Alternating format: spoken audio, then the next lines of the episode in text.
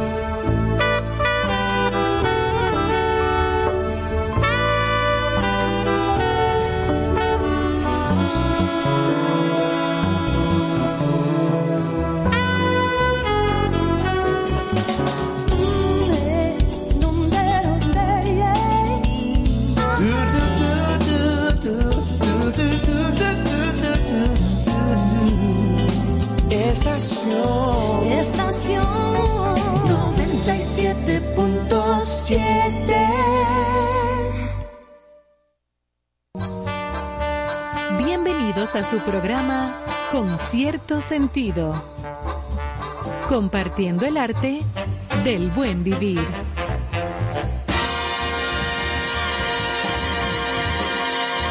Por estación 97.7.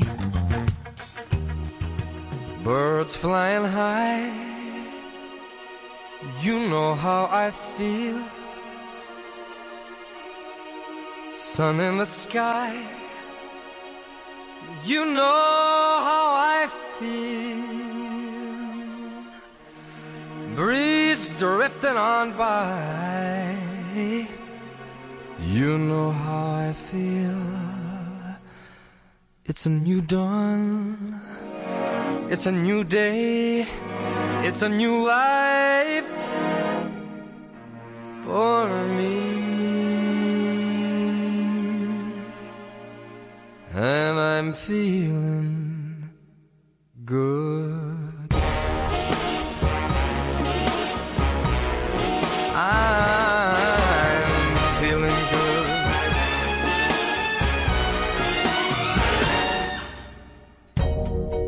Fish in the sea, you know how I feel.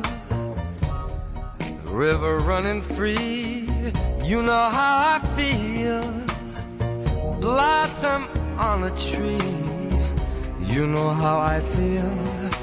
It's a new dawn, it's a new day, it's a new life for me. And I'm feeling good.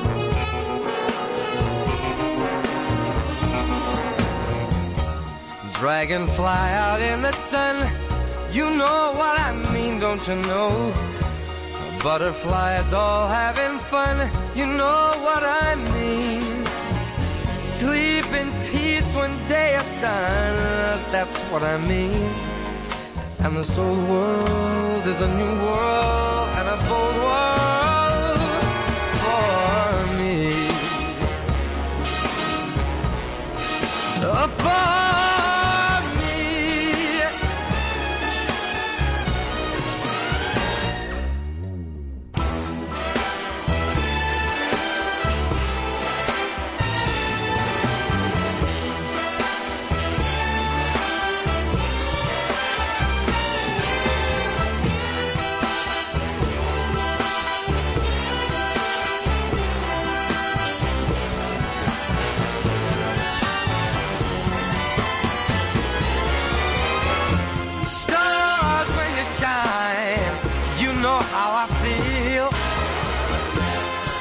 of the pine.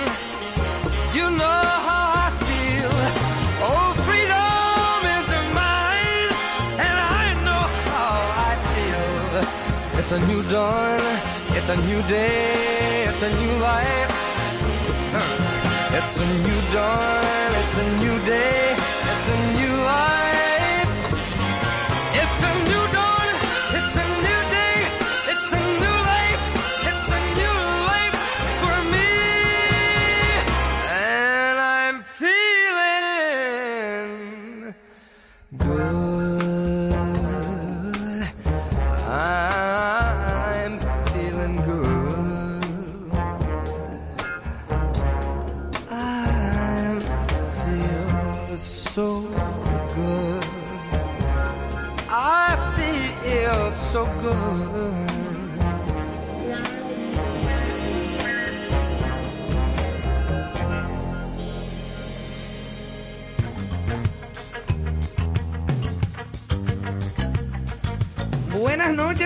Aquí estamos en el ombligo de la semana de 2022, aquí en Concierto Sentido.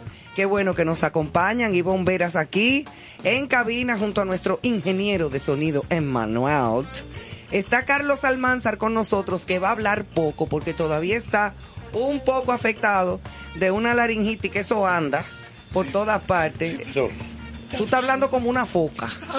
Parece una foca, como trompeta en piscina, pero aquí está. Y esta noche también tendremos un invitado y un, aparte de invitado y de un buen profesional, es un gran amigo de mucho tiempo con quien compartiremos eh, un rato esta noche más adelante.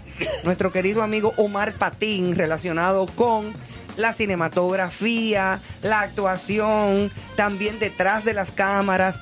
Ya hablaremos con él de una serie de cosas y como Carlos es un fiebrú del cine y él también, y yo de paso, bueno, pues vamos a ver entonces qué pasa con la visita de Omar Patín. Desde ya quisiéramos avisar también que mañana estará con nosotros en una súper interesantísima entrevista hablando de los fenómenos naturales, sobre todo de esta temporada ciclónica y aparte de eso, de las fallas eh, de, eh, de- eh, de la- de tectónicas que hay aquí en el Caribe y que pueden afectar la República Dominicana. De dónde surge, qué se debe hacer, cómo preparar a la ciudadanía, cuáles son los terrenos más peligrosos dentro de lo que es el país, las fallas que pasan por las cordilleras. Todos esos temas mañana lo vamos a conversar con el geólogo Don Osiris de León, una de las personas que a mi entender es uno de los hombres más preparados, un científico preparadísimo y además muy explícito. Él es muy buen, excelente comunicador, porque hay personas que pueden estar muy capacitadas, pero que no saben es- expresar o no saben explicar eh, eh, las cosas, pero él se da a entender de una manera eh, desmenuzada. Y a mí eso me encanta como don Osiris de León eh, pues informa eh, de estos temas que mucha gente no domina. Hay mucha gente que cree que si hace calor afuera es porque va a temblar la tierra. Hay gente que cree que si llovió por allí entonces el mundo va a acabar. Que si se formó una tromba marina, entonces es una señal divina. No, eso es parte de un, un planeta que está en movimiento y que está vivo y que está dando vueltas en el universo y que está al mismo tiempo en traslación y en rotación. O sea, el planeta debe de tener sus escapes. Y también nosotros debemos de cuidarlo porque es realmente nuestra casa. Nuestra casa no es a donde nosotros vivimos, allí en el sector tal o en el país tal. Nuestra casa es el planeta. Y eso es lo que nosotros tenemos que cuidar, porque lo estamos desbaratando. Y ya déjame yo no coge cuerda con ese tema, porque mañana es que vamos a hablar eh, eh, de una manera mucho más completa y compleja con don Osiris eh, de León, que nos visitará en vivo aquí en nuestra cabina. Mientras tanto, como dije, hoy es miércoles 29 de junio. y tenemos como siempre para iniciar el programa nuestras efemérides. Y las nacionales, dentro de las efemérides muchas que hay, no vamos a decirlas todas porque no vamos a acabar hoy, pero sí porque hay muchísimas cosas que pasaron un 29 de junio, pero en este caso, por ejemplo, en el 1502, que Carlos estaba ahí, Claro que sí. Cristóbal Colón llega al antepuerto de Santo Domingo y le pidió a Nicolás de Obando dejarle guarecerse con sus naves ante la inminencia de un temporal que se anunciaba o que se veía llegar, siéndole negado el asilo. Porque acuérdate que estas temporadas ciclónicas no es ahora que están de moda. Eso siempre ha existido. Y si un día como hoy, 29 de junio, ya con las aguas calientes había quizás una tormenta, había algo, y cuando eso no había meteorología, eso era que llegaba, que ya cuando se veía llegar era que la gente se guarecía donde le Los agarrara. padres, los padres jesuitas, los padres jesuitas, las misiones jesuitas aquí en el país, 1500 y pico, comen- fueron de los que comenzaron a registrar esos fenómenos en cada verano. Exactamente. Entonces ellos llevaban un registro de esas turbulencias y bueno, imagínate los taínos, esa casucha que tenían volaban. Eso se volaba. Si, no- si no se metían en una cueva. Eh, Exacto. Salían volando. Entonces, nadie es tan bruto para no darse cuenta que era un fenómeno que se repetía cada año, cada año, cada año. Exactamente. Incluso la palabra huracán es una palabra taína. Es una palabra taína, huracán. Así es que ya tú sabes, yo me imagino que en esa época era rompan Philly Viver jefe. Y vámonos a esconder porque no había nada más que hacer. bueno, señores, en 1883, un día como hoy, el presidente de la República, Ulises Heró, promulga la ley 2141 que rehabilita la Academia Naval, bautizándola con el nombre de Academia de Náutica Dominicana. En 1884 nace en Santo Domingo el literato, ensayista, lingüista y poeta Pedro Enríquez Ureña, gran eh, eh, hombre dominicano que ha dejado un muy buen legado. En 1947 nace en la comunidad de Cotuí, en la provincia de La Vega, hoy Juan Sánchez Ramírez, el niño Atuey de Camps Jiménez. Don Atuey de Camps, hijo del músico, empresario y diplomático Miguel Ángel de Camps Co- Cotes y la profesora Orfelina Jiménez Jerez. Así es que hoy eh, se hubiese cumplido un hubiera hubiese cumplido años don don Atuey, una persona a mí para mí muy apreciado, respetado y muy querido. Yo recuerdo que que el señor Atuey de Camps, el licenciado Atuey de Camps, hacía todos los años en Navidad un encuentro con la prensa en su casa. Tú llegaste a ir, Carlos, sí. Y, reunía a todas las personas, comunicadores, periodistas, de todo, de toda índole, no solamente que tuvieran que ver con política, sino con artistas, pero comunicadores, ¿no? Eh, y también invitaba a dos o tres artistas y cantaban, y había unas fiestas, uno, eh, en aquella casa bellísima, decorada de Navidad, con unos brindis maravillosos, mucha comida, mucha bebida, ahí todo el mundo se reunía eh, y la pasaba muy bien, era un gran anfitrión era un gran anfitrión, un caballero, que ahí, por ejemplo, yo que fui sola en dos o tres ocasiones, en, de, esas veces que nos invitaba a su casa, eh, cuando él veía que yo me retiraba yo iba a despedirme, a darle las gracias a él, a su esposa y a la familia, él me acompañaba afuera a mi carro hasta que yo me montara en mi vehículo. Un verdadero caballero, don Atuey de Camps. Que en paz descanse y hoy hubiese sido su cumpleaños. Ahí la pasamos muy, muy bien siempre. En 1971, el general retirado Elías Wessing revela que hay militares organizándose para derrocar el gobierno y que un general del ejército trata de eliminarlo físicamente. Que él dijo de que me van a lamber. En otras palabras, ay Dios, qué feo se oyó eso. Ay, ay, ay. En 2021, ya el año pasado, un día como hoy, como parte de la operación Medusa, el Ministerio Público anuncia que pedirá medidas de coerción contra el ex procurador general Jean Alain Rodríguez, acusado con un grupo de sus funcionarios y colaboradores bajo los cargos de corrupción, asociación de malhechores, lavado de activos y otros. Y por otra parte, en las internacionales, eh, el rey Felipe V de España en 1707, que ahí fue que, que- que Carlos eh, entró en, en- en relaciones con esa gente, es decir, deroga mediante decretos de nueva planta los fuegos de Aragón y de Valencia, dejando de existir ambos como reinos independientes de Castilla. Oye tú, esa gente no eran fáciles, señores, en esa época, todos esos reyes y todas esas me cosas. dieron un, tiro con un arcabuz ahí. Ajá, te dieron. Quedaste muy mal parado. Ay, señores, en 1974, un día como hoy en Buenos Aires, la vicepresidenta María Estela Martínez de Perón es nombrada presidenta de Argentina a causa de los problemas de salud que sufre su esposo Juan Domingo Perón, quien fallecerá dos días después. Eso fue en el 74. Y bueno, nada, tenemos aquí muchísimas otras efemérides. eh, ayer hablamos de las efemérides. Mm, Bueno, aquí tengo una en buena.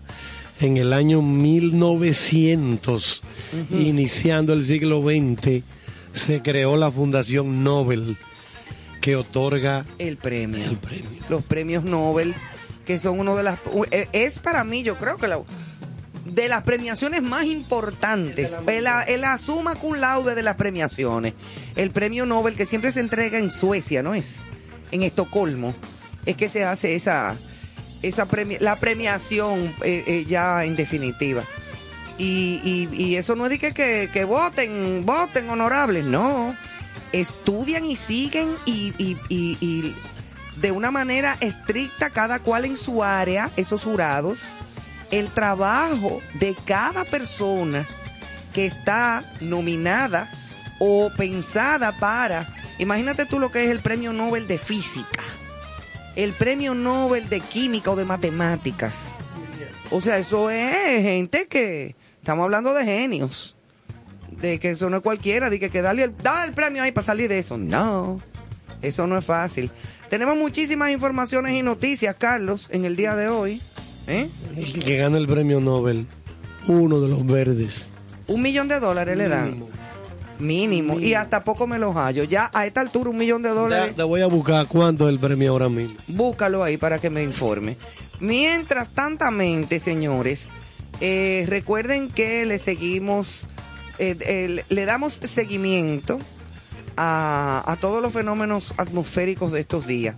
Hay como tres ciclones que se armaron ahí juntos, pero yo creo que ninguno nos va a afectar directamente. Por aquí tenemos eh, una serie de informaciones, por ejemplo, aquí dice que un potencial, ciclón, perdón, transitará muy al sur de la República Dominicana. Según los pronósticos del momento, provocará chubascos ocasionales a partir del jueves, o sea, a partir de mañana se van a sentir más lluvias en el país. Eh, si es por agua y por lluvias, ojalá que vengan unos días de agua porque hace falta. Eh, la calle La Talvia está caliente, hay un calor sofocante en el ambiente. Y no es que va a hacer frío cuando si llueve, pero por lo menos va a refrescar un poco. Y las calles se limpian de tanto polvo. La Oficina Nacional de Meteorología, ONAMET, informó este miércoles que vigila el potencial ciclón tropical número 2, que se ubica sobre el Mar Caribe, aproximadamente a unos 320 kilómetros al este de Curazao. Este fenómeno posee vientos máximos sostenidos de hasta 65 kilómetros por hora. El sistema estará transitando muy al sur del país en las siguientes 48 horas y por su posición y desplazamiento, por el momento no ofrece ningún peligro para el país, aunque está un poco lejos y eso a veces cambian de curso y a veces viene un aire frío que lo empuja para arriba y, y venía derecho por abajo, hizo así, ¡fua! Como hizo eh, el huracán George, que venía por abajo de Puerto Rico y justo viró y se metió por la capital dominicana. Ah, averiguaste el precio, lo que le dan. Un millón, millón. de dólares. le dan. 900 y tantos mil euros. Ay, qué lindo. ¿eh? Yo me veo Pero con eso de en este momento. Y yo le digo al público dominicano que me despido. Pero nada.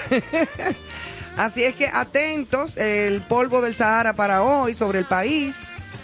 eh, que eh, se espera que prevalezca todavía una masa de aire relativamente seca con una ligera concentración de polvo del Sahara. Ya no hay tanto, porque ya se acercan las lluvias.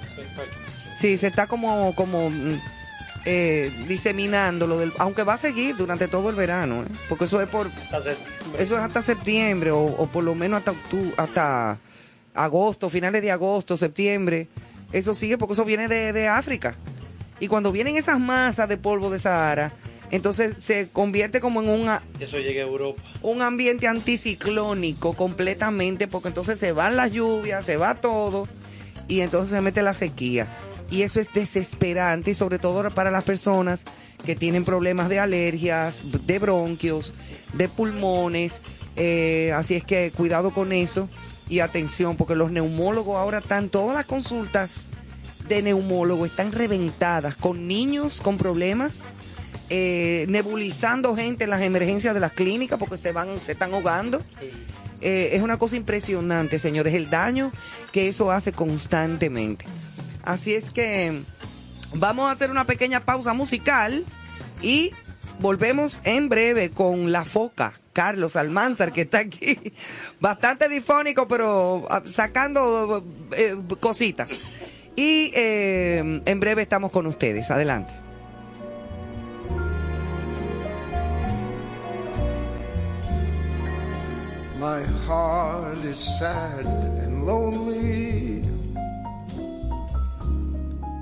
For you I sigh, for you, dear, only. Why haven't you seen it? I'm all for you, body and soul. I spend my days in a hunger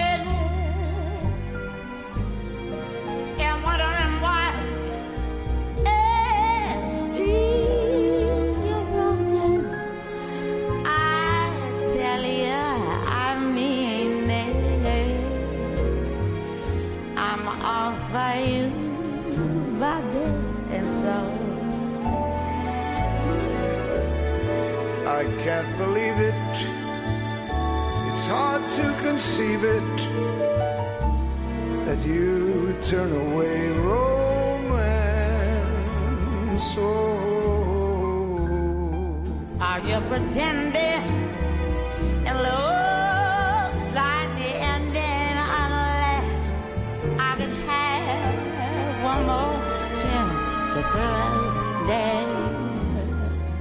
my life a wreck you're making.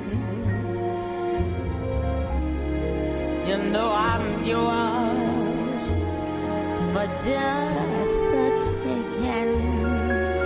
I gladly surrender myself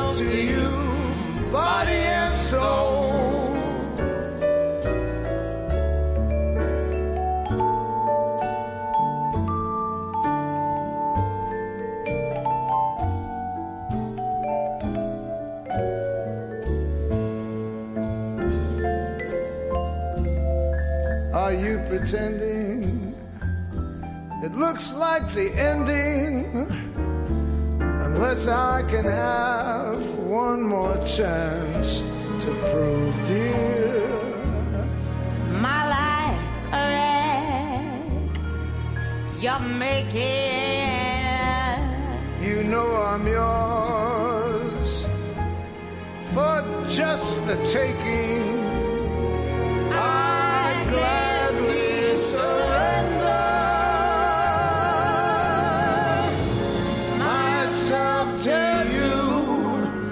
body.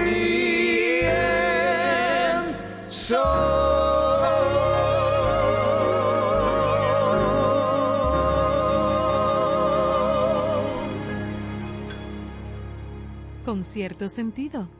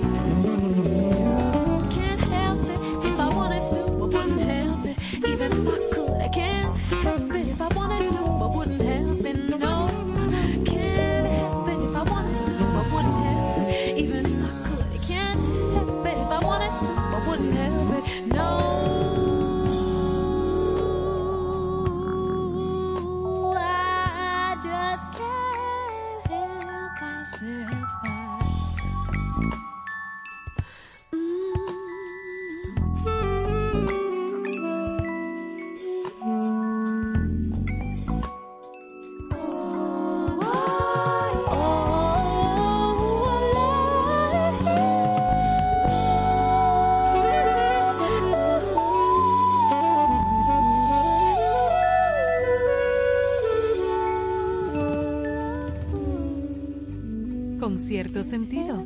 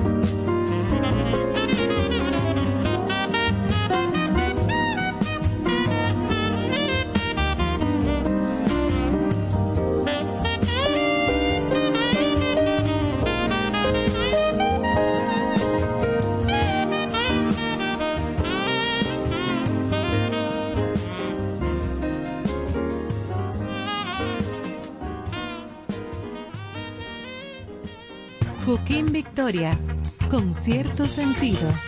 Muchísimas felicidades a mis amigos de Concierto Sentido. Gracias por compartir el arte del buen vivir. Enhorabuena, ya nos vemos.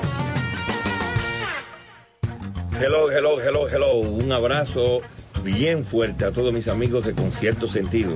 Gracias por compartir el buen vivir y la buena música. Chichi Peralta les quiere un saludo a todos sus seguidores y enhorabuena, eso va a ser un éxito. Dios le bendiga. Con cierto sentido.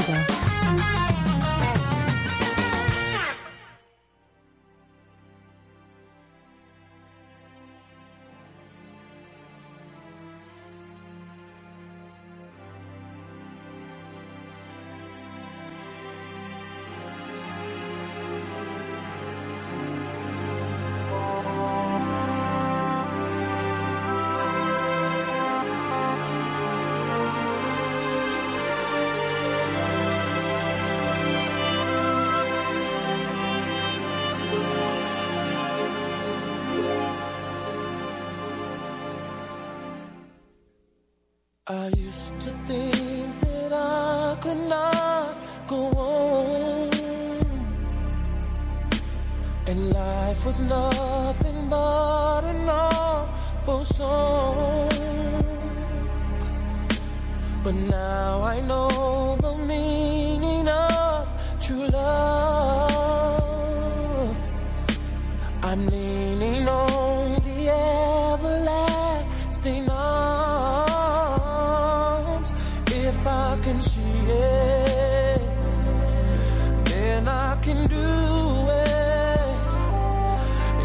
Just believe it, there's nothing to it. I believe I can fly. I believe I can touch the sky. I think about it every night and day. Spread my wings and fly away. I believe I can soar. I believe I can fly. ¿Verdad? Ese es R. Kelly, gran artista norteamericano que acaba de recibir un eh, una condena de 30 años de prisión. Le damos la bienvenida aquí en la cabina a nuestro querido Néstor Caro también. Gracias, Que gracias. ya se sanó. Estamos en eso, sí, estamos en un proceso. Sí, te dañaste, pero que bebiendo bebiendo unos té y un... unos teces. Claro. De los teces de la doña aquella que curaba el COVID. No, no de ella misma, pero quizá influenciado por ella. Ah. No, pero siempre un buen té con productos naturales siempre cae bien. Claro, vamos Esos a... teces de Así es. con y miel de abeja, Viendo mucho esta limón. noticia y oyendo este tema, Óyeme, qué este- canción tan linda. este tema parece eh, algo eh, celestial. Es una cosa, tiene un arreglo particular y cómo este señor cae en un caso condenado a 30 años por abuso y tráfico sexual. Para que lo sepas. Dios mío, qué paradoja la vida. ¿eh? Es un, un abusador. No puede pedir fianza.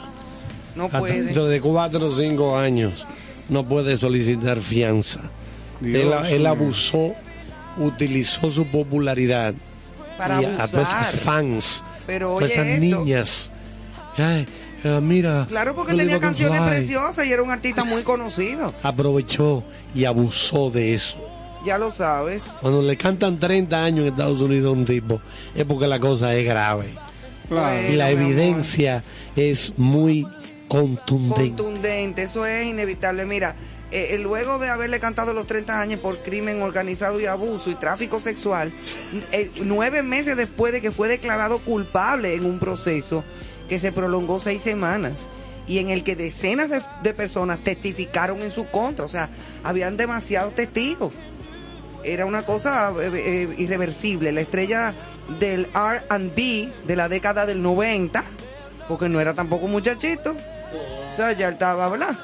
Madurongo, eh, cuyo nombre, el nombre completo de él es Robert Sylvester Kelly. Y todo el mundo lo conocía como R. Kelly.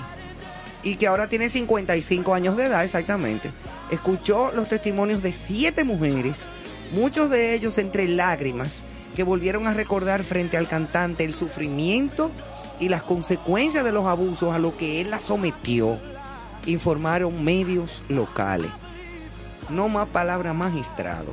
Yo insisto, y aunque esto se oiga como un, una utopía en nuestro país, pero no, yo insisto y le doy todo el apoyo. Yo no me acuerdo el nombre del senador dominicano que propuso en el Senado, creo que hace dos años, algunos dos o tres años, antes de la pandemia, eh, lo de la ley de castración a los violadores.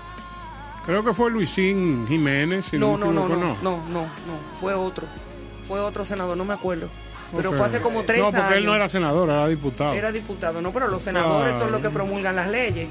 Claro. Y ese senador eh, habló de la Tú castración sabes que hay mu- química. muchas ideas descabelladas, pero Carlos el otro día, fuera de récord, me contó que él tenía en la mente, eh, hay gente que se imagina cosas, la posibilidad de traer aquel personaje de las manos de tijera, ¿cómo se llama? Ah, Edward Scissorhands. Ajá, exacto, traer ese carajo, mudarlo aquí, Ah, sí. y en, en ese tipo de casos, que él proceda Ajá. y maneje la operación. Del, eh, del Exacto, de castración. Sí, De la él me dijo eso, me dijo, Sí. Carlos Almanza. Pues tú lo puedes tener al tipo, entonces le pones su batica abierta Claro. atrás. Y entonces cuando entre en la sala de operaciones, Claro. Edward lo espera. Y en la fiscalía, de Edward en cada una de las antesalas de las salas de audiencia, para que la gente sepa que ese será el final en dado caso que pues, proceda con una Ah, actividad fuera de la ley. Tú puedes estar seguro que desde que catren a tres, se acaban las violaciones porque se acaban. Porque todo el malo es pi.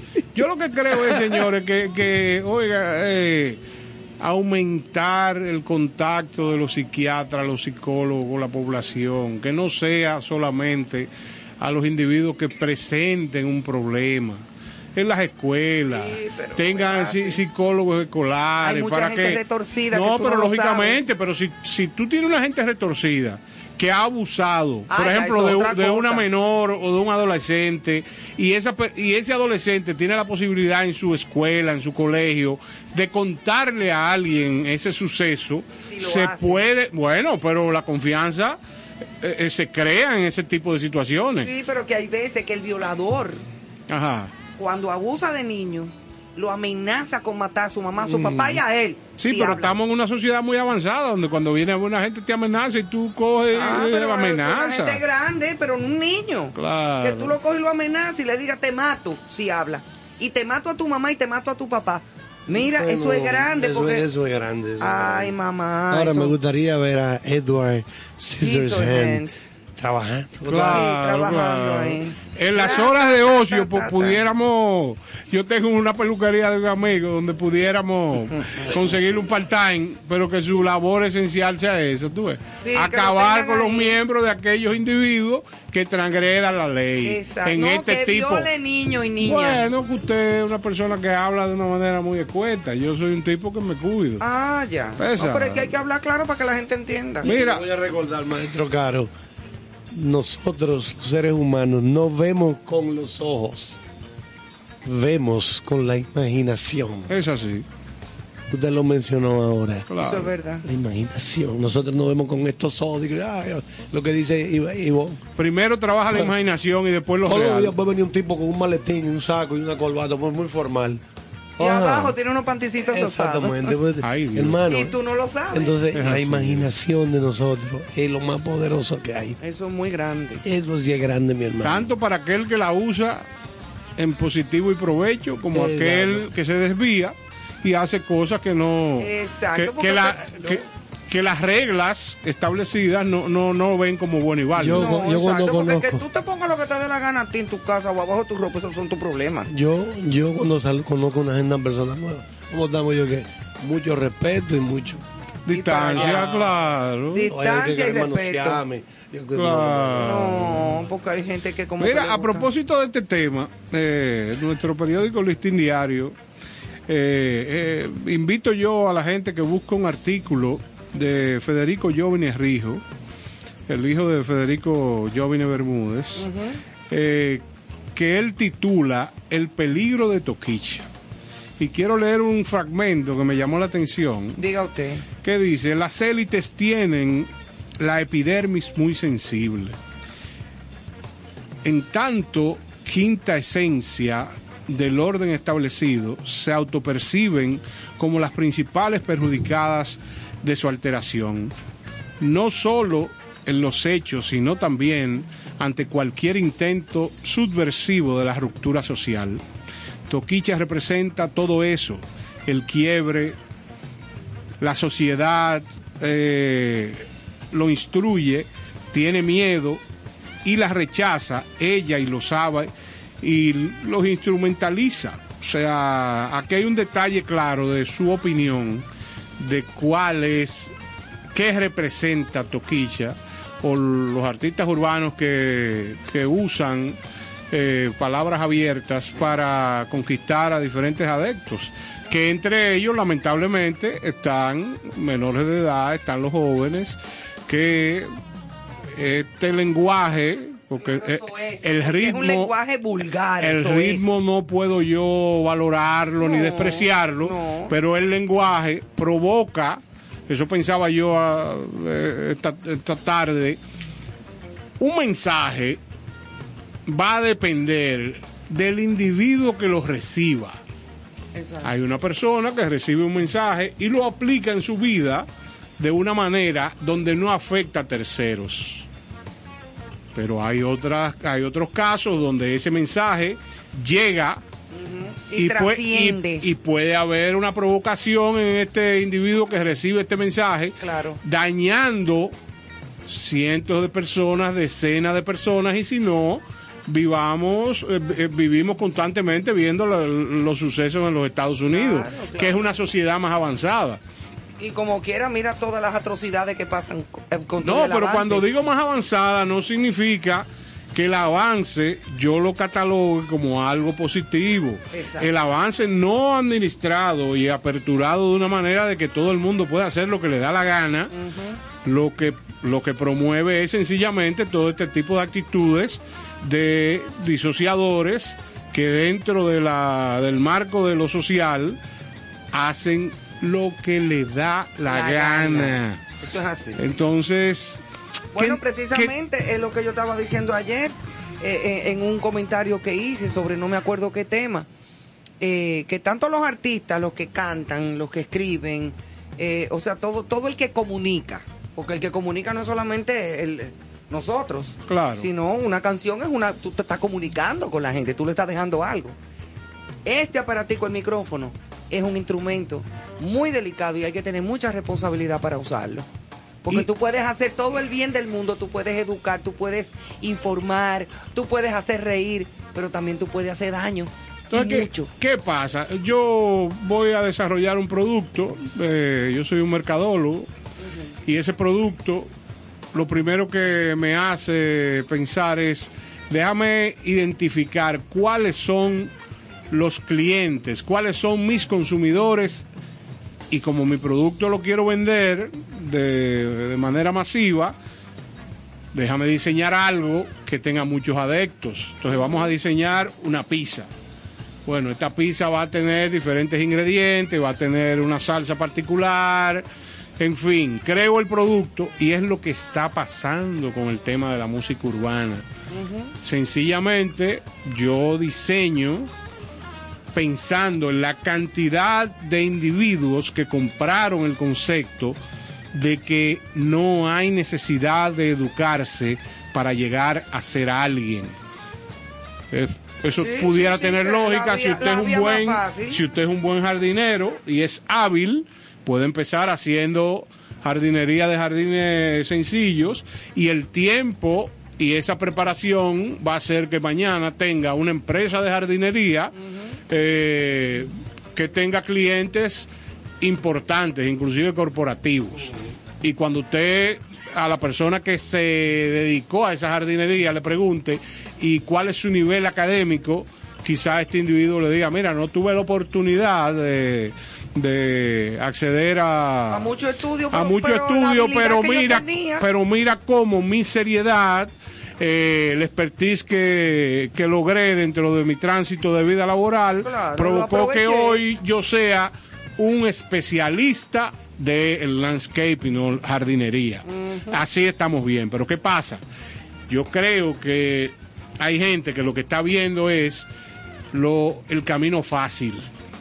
Camino fácil para mí significa que yo tenga la capacidad de ganar dinero sin importar la forma de obtenerlo. Exacto. Entonces, cuando yo tengo ese, eh, eh, ese recurso, que en este momento de la vida eh, dominicana se ha convertido en el instrumento principal para subsistir, para desarrollarse, para, para llegar a ser lo que cada quien quiere, que lamentablemente te hace ir de espaldas a la realidad, que lo primero debe ser quién soy de corazón, quién soy de formación y que eso te lleve a quién soy de fortuna para poder administrar. Oía yo en estos días una, una entrevista que le hizo Bolívar Valera a Luisín Jiménez.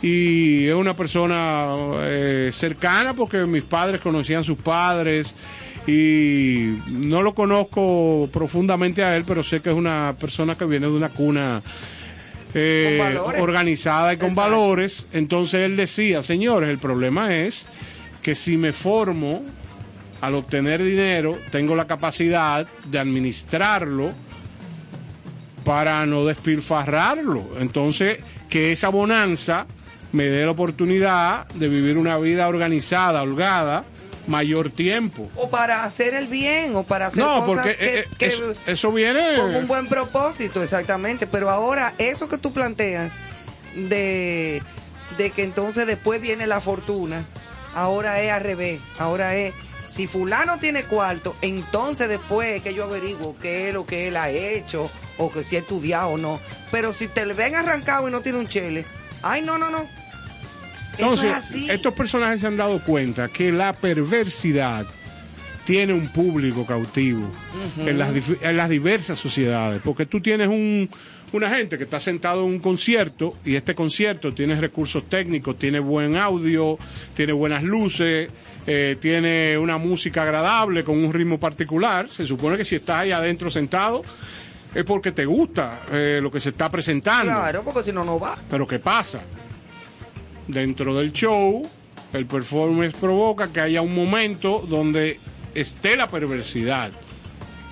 Entonces tú tienes la capacidad de entender que eso está pasando ahí, pero que eso no es lo determinante de esa No, noche. Que eso es parte del Porque show y hay, ya. hay tantas cosas que, que están por encima de ese momento que tú puedes entenderlo. Ujú. Pero ¿y el que no lo puede entender? Que en vez de eh, importantizar todo lo que mencioné primero, Todo lo otro, el contexto completo. el contexto completo, lo que mira es el momento pedacito. de la perversidad. Exacto. Y dice, eso es lo que quiero, eso es lo que compro, eso es lo que soy. Entonces ahí viene. Bueno, con eso es que se identifica porque él es eso. Él es eso. Si no, no se identificara con eso y viera por otro lado. Bueno, pero lo que estoy diciendo es que se están creando productos donde lo más importante es ese detalle de perversidad. Lamentablemente, y es una sociedad, eh, pienso yo, no en su generalidad, porque No, no podemos generalizar. hay mucha gente buena en el mundo, Uy, sí. hay mucha gente correcta, hay mucha gente que todavía eh, los valores espirituales están eh, bien establecidos. E- esa, eso que tú mencionabas de, de abrazar la bonomía, abrazar la bondad, o sea, saber que si tú tienes la posibilidad de en un momento tener eh, eh, recursos para Oye, para disfrutar de salud, de comida, de las cosas esenciales de la vida. Y que to- y que- al, cruzar, al cruzar tu calle hay posibilidad de gente que no lo tiene. Entonces, antes de, de ser sencillamente, eh, de, de- ¿cómo te digo?, de satisfacer tus necesidades, pregúntate, antes o después, cuando sea, pregúntate quién le hará falta lo que a ti te sobra. Entonces, Porque hay una gran inequidad en el mundo, Néstor. Y Hay no grandes y- millonarios claro. con grandes fortunas y hay grandes pobrezas. Claro, entonces, Eh, ¿qué eh, pasa? Yo, lo que mundo. creo que cada persona, si cada persona que está en, en la condición que acabo de mencionar, estable emocionalmente, eso es lo principal, tiene la posibilidad de acoger a alguien que no lo esté, porque el rumbo que lleva la sociedad, que lleva la gente, que lleva la vida, es no mirar a ningún lado. Para ningún sitio. Es, la falta es de sencillamente vivir hasta donde puedas. Entonces, esa, esa falta, esa, esa falta de necesidad de ver a tu lado izquierdo, a tu lado derecho y darte cuenta quién necesita de ti, que no necesariamente es lo económico. Es sencillamente un consejo a una gente, mira, ven acá, yo estoy aquí, me he dado cuenta de que estás pasando por tal situación. ¿Qué de- te pasa? Ven, déjame mira. saber Exacto. qué te pasa. Y quizás con eso eh, estemos eh, dándole un impulso a una gente, evitando que pase una situación una desagradable. desgracia, porque hay gente que tú no sabes cómo va a reaccionar ante un problema. Por eso hablo también no, en el comentario inicial de que, señores, eh, así como la sociedad está compuesta por la familia en cada una de nuestras casas, eh, el espacio mayor donde la gente transita es escuelas, colegios, universidades. Aquí yo desconozco cuántos profesionales, el otro día tuvimos manoseando esa información, cuántos profesionales de la conducta eh, existen en República Dominicana, pero yo estoy seguro que deben de existir cientos de ellos que no tienen eh, una labor segura, porque en todos lo- los niveles pasa. Claro. Entonces, oye, el Ministerio de Educación, eh, diferentes entidades, No, salud pública. salud pública, Salud que, pública. que tenga la posibilidad la gente de tener ese apoyo en cualquier sitio que transite, Claro. con el fin de que se eviten situaciones. Pero es duro. Sí, pero no, No, es- es imposible, pero es difícil. yo creo que no es imposible. No, no, no lo es. Vamos a hacer entonces una pequeñita pausa, eh, por favor, y regresamos en breve. Recuerden, como anunciamos, que nuestro querido amigo Omar Patín, eh, Gran actor. sí, actor, eh, cineasta y mm, amigo nuestro de mucho tiempo, realizador, editor. Bueno, aquí hay toda una historial que yo cuando lo vaya a presentar lo voy a hacer formalmente contando como todo eso adelante y después nos vamos en tema. Eh, Omar Patín estará con nosotros en breve por aquí. Así es que nos vamos con música y seguimos con ustedes. Néstor Caro, Carlos Almanzar, Ivonne Veras, Emmanuel en los controles con cierto sentido, como cada noche. No se muevan. disser que eu desafino amor, saiba que isto em mim provoca imensa dor. Só privilegiados têm ouvido igual ao seu. Eu possuo apenas o que Deus me deu. Se você insiste em classificar meu comportamento diante musical, eu mesmo mentindo devo argumentar que isto é bossa nova, que isto é muito natural. O que você não sabe, nem sequer pressente, é que os desafinados também têm coração. Fotografei você na minha Rolleiflex. Revelou-se a sua enorme ingratidão. Só não poderá falar assim do meu amor. Ele é o maior que você pode encontrar, viu? Você com a sua música esqueceu o principal. Que no peito dos desafinados, no fundo do peito, bate calado. No peito dos desafinados também bate um coração.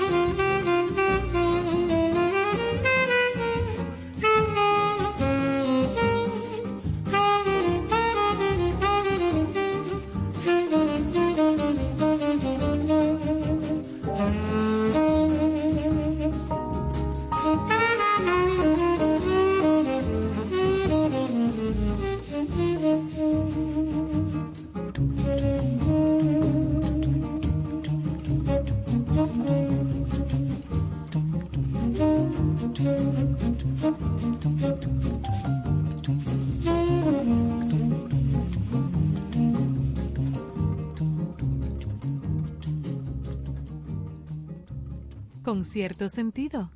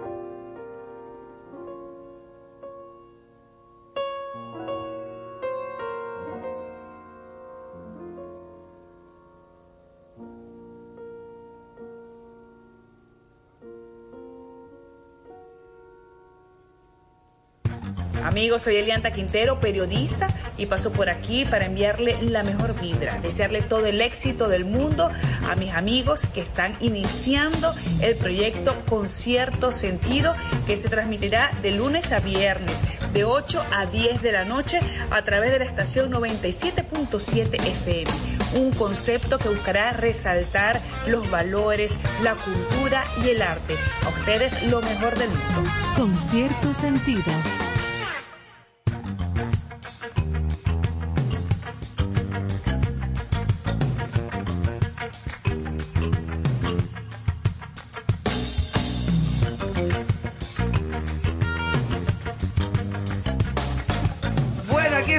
Vuelta, señores, con una chercha y un relajo, pero que eso es detrás de, la, de los micrófonos, no de la cámara en este caso. Ya tenemos a nuestro querido amigo Omar Patín aquí en cabina, que hablamos de él, de que venía a visitarnos esta noche. En breve vamos a comenzar a, conver- a conversar con él. Mientras tanto, no podemos dejar, señores, de mencionar esta noticia que hace tiempo fue noticia se había quedado como dormida en, un limbo y por fin, por fin, yo no sé por qué no lo habían hecho antes, eh, han detenido al protagonista de, de la, la famosa herencia de la familia Rosario. Eh, ¿De dónde, a dónde está el dinero de la familia Rosario? Nadie sabe cómo o quién empezó el, el- esta, esta historia. Pero ya son miles los dominicanos que esperan la herencia de una fortuna que nunca existió. ¿Tú sabes los millones de pesos que ese señor le sacó a esa gente? Era mucho. Como 12 millones, creo.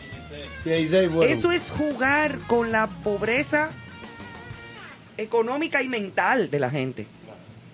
Lamentablemente. De mucha gente. La ignorancia. Hay gente que la manipula. Es lo que estaba hablando Néstor hace poco. Hace un momentito ahorita. O sea, hay personas que incluso hasta pueden tener el conocimiento, pueden tener la preparación, como en este caso un abogado, y utilizarlo para hacer daño, para manipular.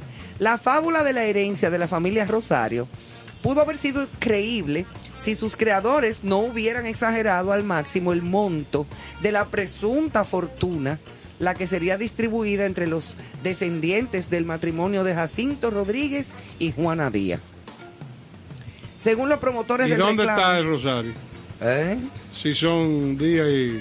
Espérate, según los promotores del reclamo, los casi 30 mil dominicanos relacionados con los apellidos Rosario y Díaz tendrían la posibilidad de recibir nada más y nada menos que 3 mil millones de euros.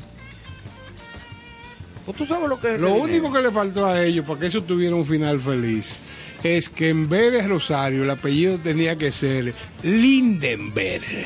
Entonces ahí sí hubieran ellos tenido no 30 mil personas, 14 millones de personas, porque es un apellido, ¿tú me entiendes? Que eh, hay que buscarlo fuera del país, Hombre, pero pero, ¿qué va? Rosario y Díaz.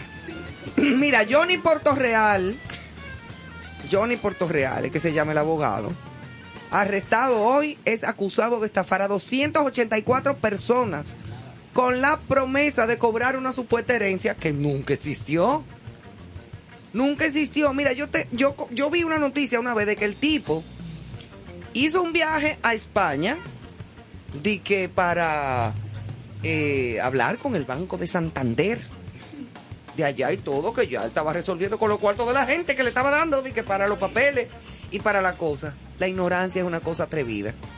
Eh, y mi, mi papá decía que no hay nada más peligroso que un ignorante con iniciativa. Eso es terrible. Señores, señores, eh, aquí yo no sé si alguien se ha dedicado a hacer un trabajo que recoja el desarrollo de la santería y la brujería en República mismo. Dominicana, que es un reflejo de la De ignorancia. la ignorancia total. El que cree que una botella de, de agua de vini vini eh, eh, te va a curar una cosa, nada más en bromó. Te hicieron un trabajo. Sí, que te hicieron un trabajo, como me dijo una psicóloga muy conocida de este país una vez. Me dijo, a ti te hicieron un trabajo. Oye, una psicóloga. Una psicóloga donde yo fui a, a plantearle un- una situación que yo tenía en un momento dado. Un problema que te salió en una axila. No, no, no. Espérate, muchacho. Además, uno no va al psicólogo por eso. Pues nadie sabe. No, señor. Eso te frustró. Eso uno va al dermatólogo. Pero el, el psico- ah, y la psicóloga, después que yo le conté el problema, me dijo, eso te hicieron un trabajo. Yo pensaba que me estaban facturando. Tú preocupada por un simple golondrino. No, no, y yo pensaba que me estaba relajando, tú ves, como que era, como, no, hombre, no te apures. Y fue en serio, y me mandó a comprar una vela de siete colores. Y me enseñó un altar que tenía, o que tiene. Y yo dije, ay, mamacita, salí huyendo como el diablo a la cruz, hasta el día de hoy. Después yo te voy a decir quién fue, porque si no me demandan y dicen, no, eso es mentira. Pero yo sé que sí. Y ella lo sabe también que sí.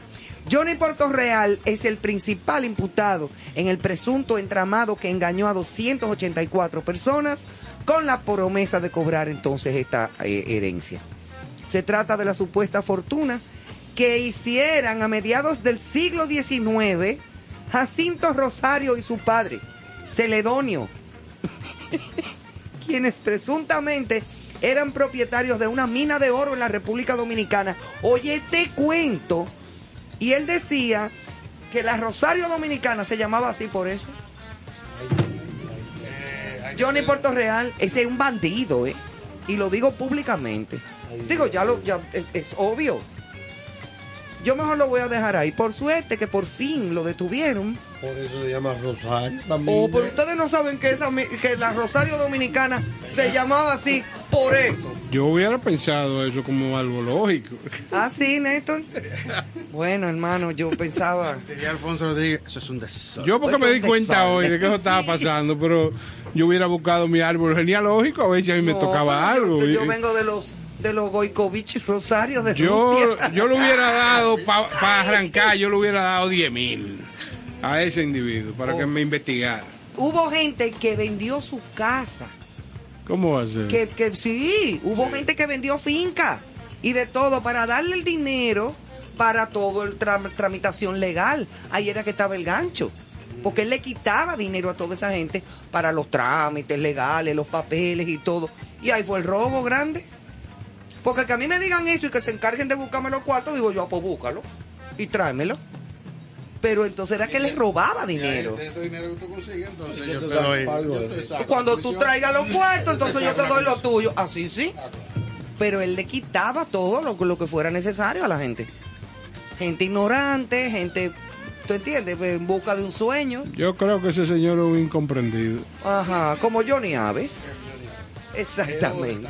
Herodes fue un incomprendido. No, hay una lista. de- Claro, que son incomprendidos. Claro que sí, como Que una son vez- grandes genios. Unos, unos Claro. niños que una vez estaban molestando mucho, mucho, mucho, mucho, mucho. Y yo me volteé y yo dije, mira, este niño, ven acá, dile a tu mamá que yo soy la presidenta del Club de Herodes en la República Dominicana. Sí. Tú sabes que le dijo, mi, mi esposa es muy amigo de, de, de Julie, el hijo de Rudy Pérez, Julie Pérez. Ajá. Estudiaron en la universidad juntos. Estábamos un día en una reunión en su casa y la, la niña de él tenía como nueve años y ella fuñe, fuñe, fuñe, fuñe, la carita. Mira, Felipe, ven acá, por favor, dame, dame ese los dienticos tuyos. Pues ya te mudaste los dientes. Sí, yo ya los mudé, papi. Cuídalo que no salen otra vez. Ay, mamá, ay, qué amenaza. Bueno, señores, a este señor que ustedes están oyendo hablar aquí es nuestro querido amigo Omar Patín, actor, productor, director, editor, voiceover, artista, sonidista, diseñador de sonido y baila y canta y se despatilla. Entre otras cosas. Ya no tanto por la edad, pero. Exactamente. Nació en Santo Domingo, Omar Patín comenzó en el teatro como actor, porque es que ha trabajado como actor en muchísimas cosas.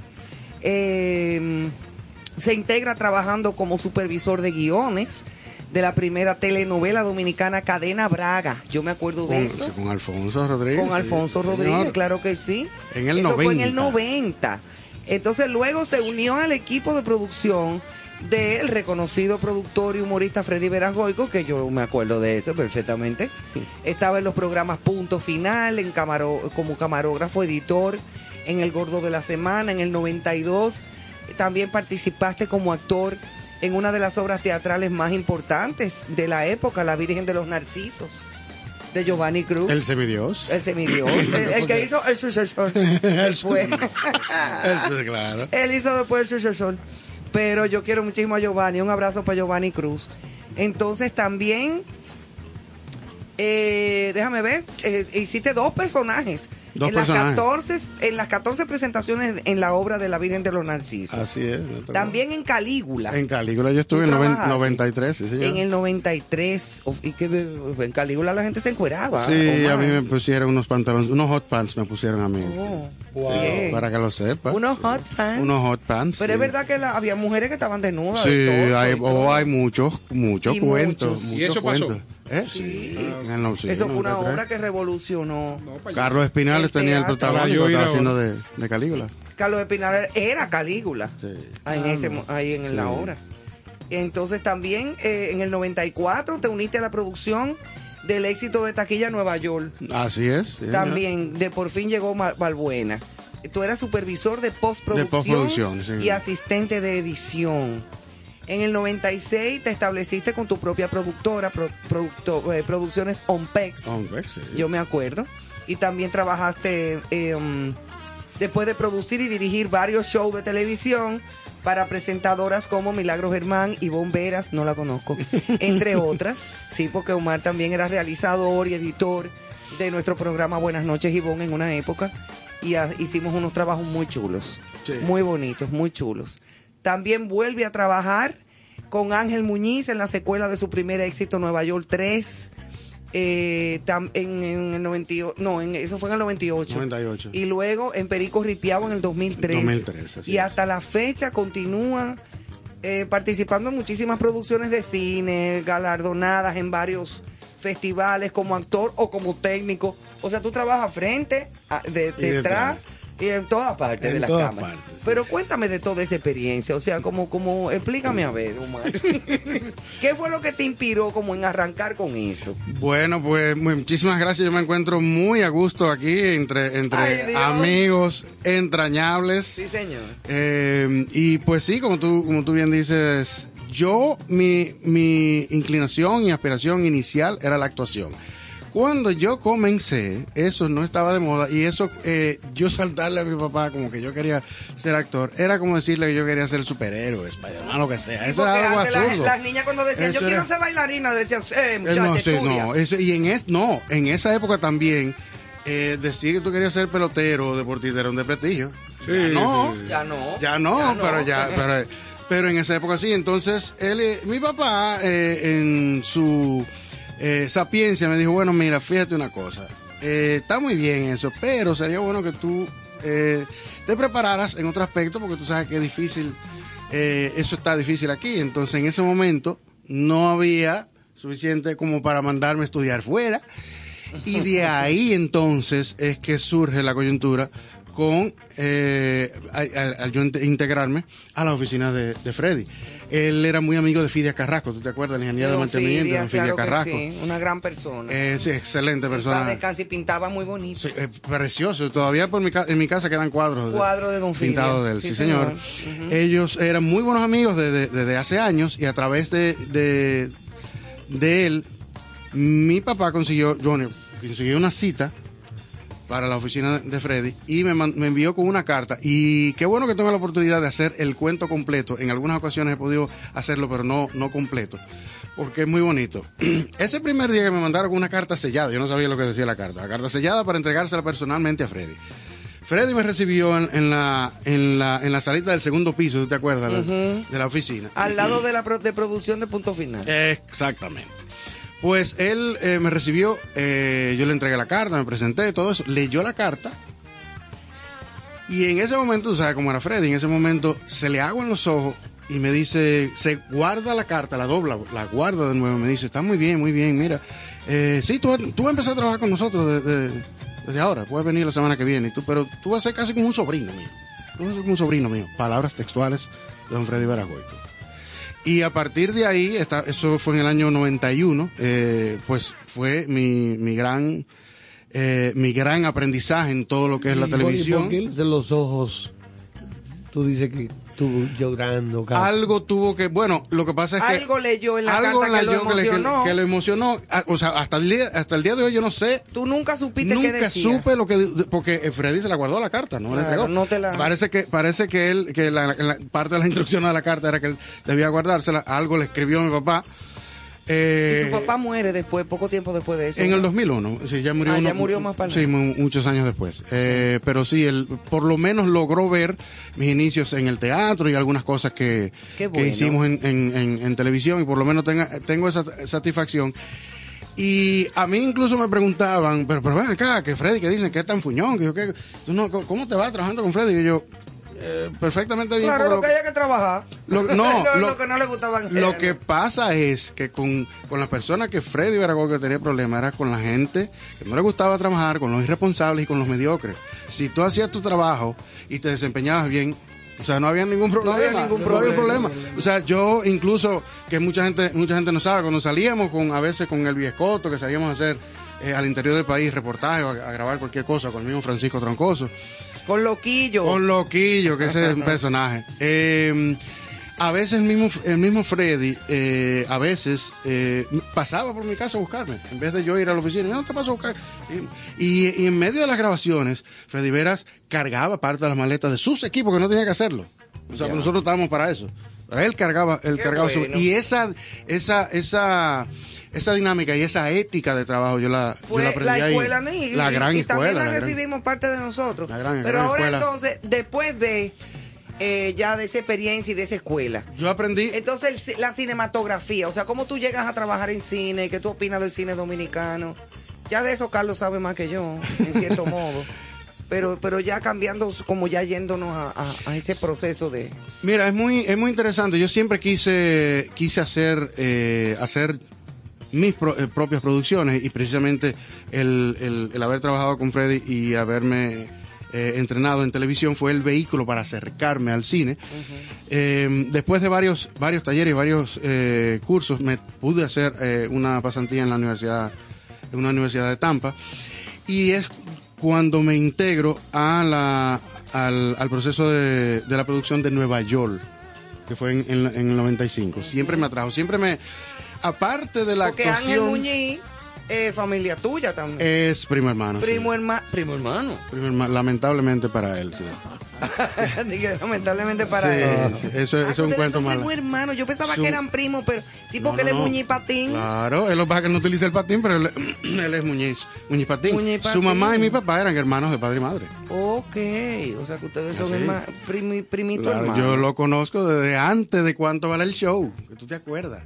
De varos, sí. Claro, porque son familia. Sí, Eh, todo se eso. conocen de- desde chiquito. Desde chiquito, literalmente. Ay, mamá, sí. Y ahí me tocó, o sea, una otra otra escuela cuando cuando aquí hacer hacer cine era muy difícil. Sí. Realizarlo ya ya no ya ese no es el caso, realizar No, una- por eso te lo pregunto, que qué te motiva, porque el, si la cinematografía aquí comenzó, digo, el cine siempre se ha hecho. Exacto. Eh, por ejemplo, un pasaje de ida fue un éxito rotundo eh, y ha trascendido como, como una de las mejores películas que se hicieron aquí en un momento dado. Sí, sí, sí. Eh, Ganó muchísimos de premios. Agriberto Me- eh, eh, Menéndez, Menéndez. exactamente. Pericle pero- Mejía hizo la edición de la película. Exactamente, que fue el, el primer acontecimiento cinematográfico y que trascendió. Belli Guzmán, la fotografía. Sí, pero mira cuánto tiempo la- la transcurrió, porque estamos hablando de, película.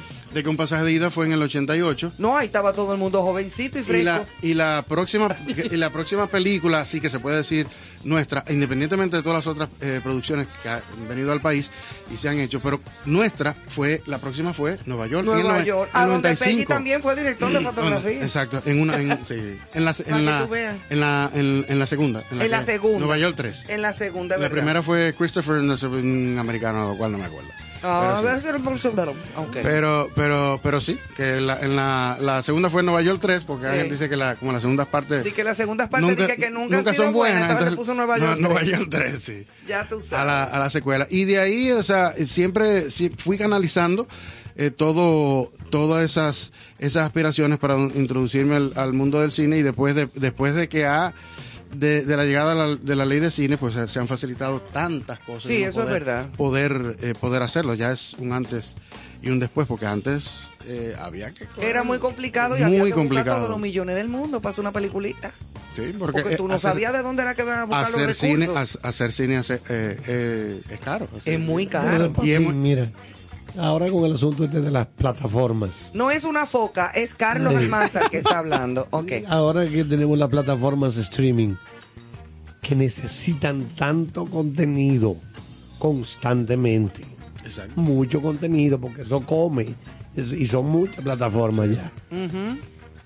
¿Qué tú crees que puede abrirse? Ventanas, puertas a- al cine nuestro.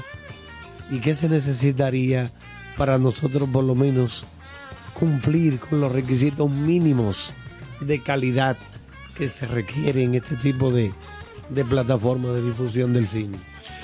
Bueno, para a mí, en mi opinión, lo primero es buscar una identidad propia, no necesariamente eh, tratar de imitar las cosas de Hollywood. Nosotros ya, ya tenemos, ya la ley de cine tiene unos 12 años. Ya en estos 12 años por lo menos hemos agotado no solamente eh, eh, la estructuración de una industria en, la que podamos hacer cine sin dificultad, eh, me refiero a realizar la película. Ya realizar la película en, el, en nuestro país no, no es ninguna limitación, no es ninguna dificultad, porque ya tenemos personal, los equipos, tenemos estudios, tenemos, siempre hemos tenido locaciones, pero ya hay toda una estructura hecha para facilitar la creación de películas y series y todo lo demás. Yo, a mi entender, eh, creo que ya es hora de nosotros buscar nuestra identidad como creadores de contenido audiovisual, tanto películas como para series. Hay algo muy importante, eh, están de moda los latinos. Y no sé si usted... Y la República Dominicana. Y la República Dominicana como destino fílmico. Sí, Ustedes de no se imaginan la cantidad de películas que se hacen aquí. Mira, Pero tú trabajaste con Sandra Bullock. con Sandra Los Se- otros días. Es cierto, ¿Y te iba a mencionar. actuaste? Eh, actué, esto es una corto. Cuéntame. No ¿por qué con no Sandra, pero, pero, con, pero con Channing me tocó. Yo- eh, Esta mano saludó a Channing, a Channing Tatum, para que lo sepa. No me Sí, digas. señor, sí. Pero tú te has dado un, hombrecito Un hombre alto, para Un hombre alto de fuera. Que te decía, te iba a decir ahorita que mira cómo, mira cómo pasamos de cómo estábamos anteriormente, la dificultad quizás de hacer películas y se ha desarrollado en la industria en donde yo, que quizás no soy un leading man, como le dicen, eh, de papeles protagónicos, pero yo tengo pendientes seis películas que he filmado que están por salir, que todavía Este, están este filmadas ha no hecho hacen papeles de militar y de coronel. Oh, sí, de coronel. Pero de- mira, pero vestido. En oro, en oro y polo me tocó y me pusieron en traje de baño también. ¿Qué? Salieron las nalguitas mías. ¡Ay, qué bello! Digo, nalguitas siendo modesto, porque quien me conoce en persona no, sabe eso digo, que porque todo un, tú dijiste todo un nalguita, área yo que dije, ay, qué ocupa, ¿no? lindura. Es una estructura, tú sabes. Pantalla gigante. Oh, muchacho, porque yo no, pon la cámara más para atrás, que el lente no abarca. No abarca. Sí. Pero qué interesante. Sí. Mira, Sandra Bullock es tan linda como realmente se ve. Sí. Sí, Muy realmente. bonita. Bueno, ya, claro, le ha pasado el tiempo, no es lo mismo que, que cuando, pero es verdad. Ajá, ¿y pero se mantiene. no? Pero es que cuando hay, mira, Ivonne, lo que pasa es que cuando se tiene esa cantidad de dinero, tú no tienes que preocuparte de que cómo va a pagar la luz, ni de que salir No, a buscar, no, no, ni, para sa- nada. ni coger la Kennedy con próceres a las No, 5 de la tarde. que- que- Tú no te, ¿Tú no crees te que esa sales. señora ha llamado a un colmado de que mándame media funda de hielo? No, porque y un pan sobao. porque se ¿Qué fue la luz, pasa? porque se fue la luz y no pudo hacer. No, ella, Exacto, ella no ha tenido que hacer nada. Ella no sabe lo que un morisoñando. Es igual que sí, el mismo, el mismo Brad Pitt.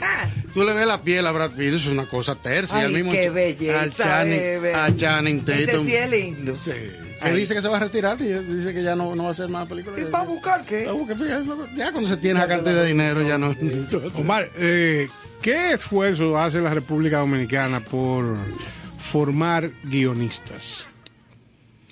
Eh, hay muchos, hay muchos talleres, eh, se han dado talleres, incluso, bueno, la, la misma DG Cine se ocupa de traer periódicamente, eh, no solamente en el área para formar eh, guionistas, pero en, en las diferentes áreas. Eh, pero el asunto, aquí hay buenos, muy buenos guionistas. El No, asunto pero es lo que yo hablo no es de taller, yo hablo de, De formarlos. de- de- bueno, No, pues no hay. No, yo lo que te digo es porque a mí me parece que viendo el discurrir del cine dominicano, no de las propuestas que aquí vienen y se le está dando la asistencia por razón de la ley de cine o por las conveniencias que tenga el mercado dominicano para hacer estos proyectos, a lo que me refiero es que el mercado de las películas dominicanas, la gran eh, espina que tiene es el aspecto del guion a menos que ustedes me puedan eh, eh, decir que ya hemos pasado esa parte, me parece que no. O sea, si, si nosotros, pienso yo, y si está pasando que me desmientan, eh, jóvenes dominicanos que estén interesados en formarse como guionistas, que acudan a grandes escuelas de cine del mundo con el fin de que se preparen. Algunos se quedarán por allá, pero otros eh, que vengan. Pero así como Carlos sabe, la formación intelectual de un guionista Eso es, la- mira, la- página para la izquierda. es vital, es vital, o sea, Leer. porque Eso es de la vital. única forma que tú con, tú puedes tener el arte de construir una historia, Sí, y de pero la imaginación. pero No, los hay, la hay- estructura de esa historia va a depender de tu formación integral. Claro, eso es así. Eso es fundamental. Y hay, ah, hay muchísima, eso es, eh, eso es tan amplio porque hay eh, opiniones que dicen que, por ejemplo, se debe, cuando se está comenzando como guionista, se debe escribir sobre lo que se sabe, las experiencias más directas que uno tiene. Pero si solamente se circunscribieran a escribir de lo que se sabe, nunca se- entonces se va a llegar a crear nuevas historias y nuevos personajes y a tomar riesgos en contar ciertas historias. Ahora bien, ¿qué sucede, qué sucede en nuestro país con el cine que no es, eh, no se, no se circunscribe a nuestro país, sino ocurre en todo el mundo? Es que eh, la- el cine es una industria, tiene que funcionar como tal. Y mm, necesariamente se le va a dar eh, preponderancia a los proyectos que sean más comerciales. En el sentido de eh, eh, proyectos que puedan perfectamente, no solamente eh, el retorno, obtener el retorno de Auto- inversión, sino, pero, pero que se también vendan mejor, que o se vendan, se que se vendan mejor. mejor. Ahora bien, El ¿dónde- cine independiente no es lo mismo. No es El lo cine mismo. independiente es más limitado. pero es, ne- pero es, muy, es muy necesario porque de ahí es que surgen las, las- los, los experimentos. Porque ahora, cono- ahora existe todo lo que es la saga y, y está establecido eh, lo que es una saga como Star Wars. Pero cuando George Lucas empezó, era un productor independiente. Era totalmente, eh, eh, incluso el, el, el, el- el deal que él hizo con los estudios fue precisamente acerca del merchandising, todo lo que el mercadeo, los, muñecos y las cosas. De ahí fue que él obtuvo su, eh, su gran ganancia. Sin haber. tienes una colección. Yo tengo una colección grande, yo soy fan de, de, de los fan originales. de yo, de, tenía, lo- de los originales, de los... Ajá. yo tengo mi colección allá. Que y yo la hecho- he visto con mis ojos. y hay, sí, esa- eso es correcto. Esto solo se lo va a comer la tierra. Sí.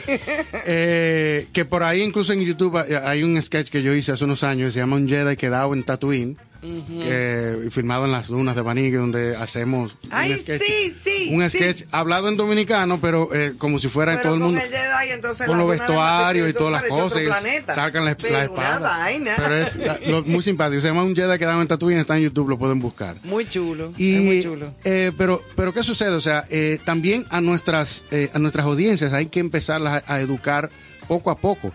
Pero eso, de eso se necesita una voluntad, no solamente de los, de los realizadores, sino también una voluntad de los productores, los dueños de medios, que, que, que motiven a las audiencias a ver las cosas nuevas. Hay mucha gente que me dice, muchos detractores que dicen, a mí no me gusta el cine dominicano porque, dijo que la comedia de fulano, que dijo que nada más hacen eso.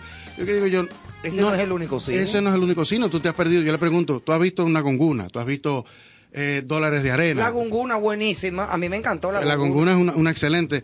Esa Está, película es un peliculón. está Carpintero, José María Cabral. Está recientemente, bueno, Hotel, Hotel Copelia, que la vimos. O sea, hay ya, hay muchas Hay muy muchas buenas buenas películas eh, eh, eh, dominicanas que ya se han hecho, pero que la gente se ha quedado con la idea, pero que eso hay que, eso hay que, eso hay que promoverlo. Mira, que es lo que iba a decir ahorita. El 23 de junio se estrenó en HBO Max una serie que se llama eh, Gordita Chronicles que es producida por Zoe Saldaña y Eva, y Eva Longoria. Y es acerca de una familia dominicana que, dominicana que se muda de Santo Domingo a, la- a Miami, a la Florida, Ah, sí, en los Carlos, 80. Carlos estuvo hablando de eso hace unos días. en los, aquí, en los verdad. 80. Entonces, mire, fíjense ustedes si estamos y de moda. buenísimo eso, claro. Entonces, y, y- y- y el tema que tratan es precisamente la diferencia de cómo en nuestros países el término gordita es un término de cariño, sin embargo, como se traduce en Estados Unidos, el facho o fari es despectivo.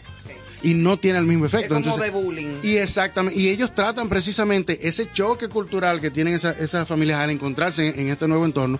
Y es muy inter- y es interesantísimo. Y qué bueno que alguien eh, con tanto con tanto pool en la industria, como una Zoe Saldaña, la misma Eva Claro. Longoria, están detrás de todo eso. Eso y realmente, y la actriz principal, eh, Diana María Rivas se llama, es de, a pesar de que es estadounidense, nació en Cincinnati, pero su familia es dominicana. Dominicana, pues tiene nombre dominicano. Sí, full. sí, sí. No, no, y se le- y ¿Será le- familia de Ana y le- de Carolina Rivas? ¿Quién sabe? Esas son dos estrellas. Dos estrellas. Dos estrellas. Yo he trabajado con Carolina eh, directamente. Excelente las dos. Fabulosa. Vamos a hacer una pequeña pausa, nos vamos con música un momentito y regresamos en la recta final de Concierto Sentido junto a nuestro invitado Omar Patín.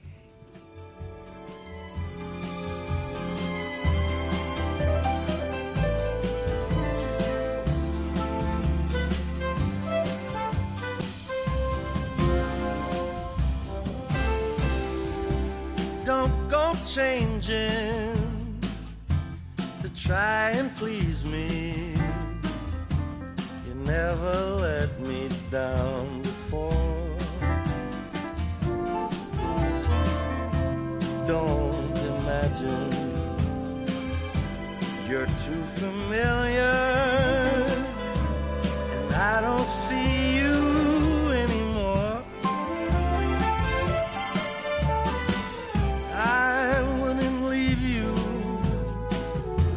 times of trouble.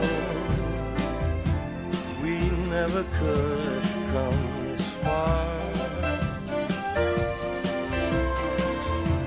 I took the good times, and I'll take the bad times. I'll take you just the way you are.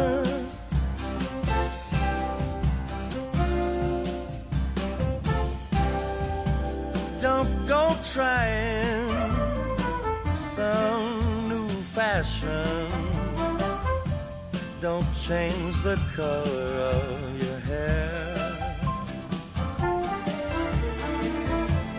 You always have my unspoken passion.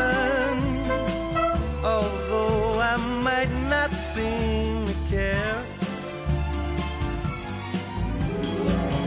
I don't want clever conversation.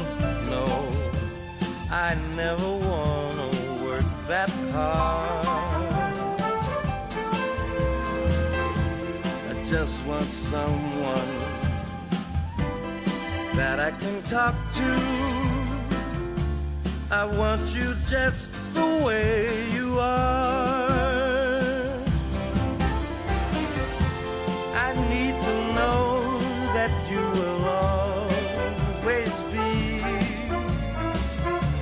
Same old oh, someone that I knew.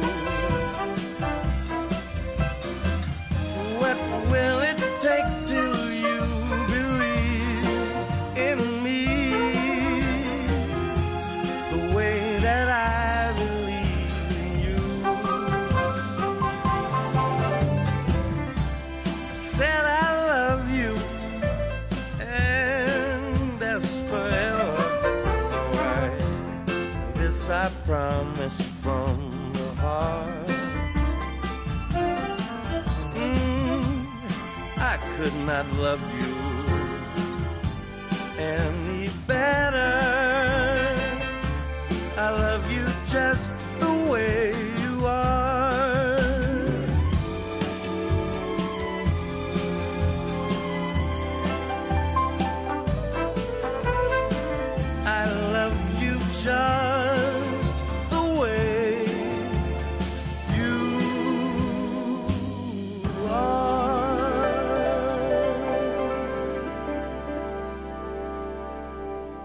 Con cierto sentido. Con cierto sentido.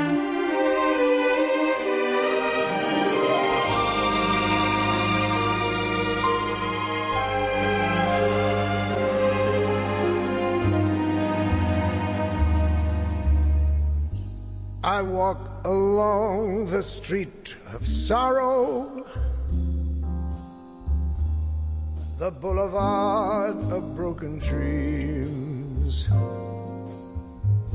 where Gigolo and Gigolette can take a kiss without regret, so they forget their broken dreams. You laugh tonight and cry tomorrow when you behold your shattered scheme. And Gigolo and Gigolette wake up to find their eyes are wet with tears that tell of broken dreams. Here is where you'll always find me. Always walking up and down. But I left my soul behind me in an old cathedral town. The joy that you find here you borrow. You cannot keep it long, it seems. But Gigolo and Gigolette still sing a song and dance along. Boulevard of broken dreams.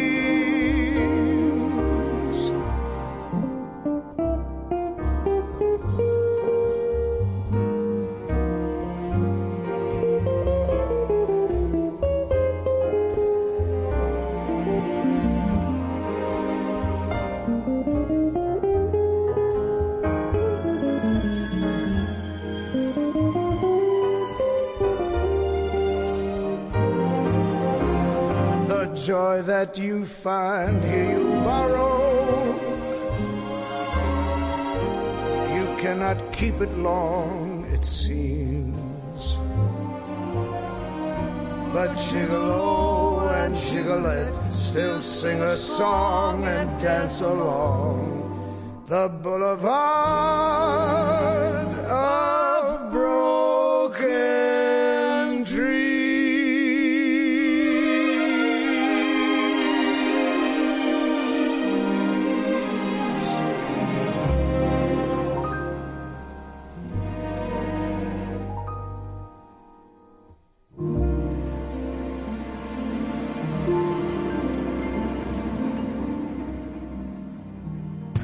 Yotin Curi, con cierto sentido. Muchas felicidades a los amigos de Concierto Sentido. Gracias por compartir el arte de buen vivir. Enhorabuena, allá nos vemos.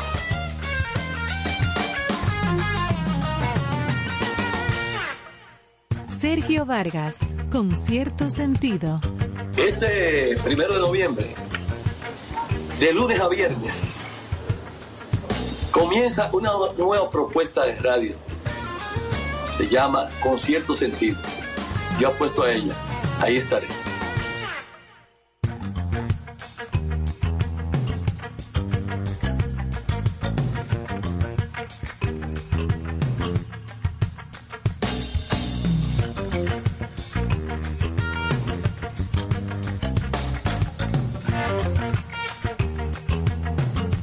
Bueno, aquí estamos en la recta final, ya a, a unos minutos, 10 minutos, unos 12 minutos antes de las 10 de la noche. Y seguimos con Omar Patín, nuestro querido amigo, que tiene un sentido del humor del cará, eh, como ustedes se habrán dado cuenta también. Y, y seguimos hablando de cine y de, y de cosas por el estilo. Yo voy a hacer una pregunta aritmética. Como no nos queda tanto tiempo. Una viga. De 0 a 100, si tuviéramos alguna carrera de velocidad, ¿en, en qué kilómetro anda el cine dominicano? Diablo, Néstor, qué capicúa. Bueno, fíjate, pero tú dijiste que no tenía mucho tiempo, pero yo, es porque No, eso, no, porque es una respuesta dije para, que era una pregunta para un, semina- ari- un seminario de tres aritmética. días. Es un seminario. que Es una que respuesta hacer. aritmética. Es un seminario de tres días que hay que hacer. Así que respondiendo a tu pregunta, te diré. Te diré, fíjate. No, evidentemente hemos avanzado mucho eh, a nivel eh, técnico, ni hablar. Eh, nosotros ya contamos con, con mucho eh, personal que se ha expandido, hemos eh, adquirido muchos más técnicos, hemos preparado muchos otros técnicos, hemos adquirido, eh, adquirido equipo. Lo que dice Alfonso cada vez que lo va a un programa de televisión es cierto. Aquí ya no hay que, cuando cada vez que viene una- un gringo que viene a filmar una cosa acá, ya no tiene que traer cámara, no tiene que traer luces, tiene que traer nada de eso. Sí, porque antes Hay- lo tenían que traer todo. Ah, había que traerlo Era un de todo, cargamento, un era cargamento. un barco que había que fletar. todo. Aquí cuando vino a Habana en el 88, eh, Robert Ferrer fue a filmar, hubo que traerlo todo y bueno. Todo. Pero todo. ya, o sea, aquí ya contamos con Hasta él lo trajeron, pues. Hasta él Ah, lo trajeron. Di que- di que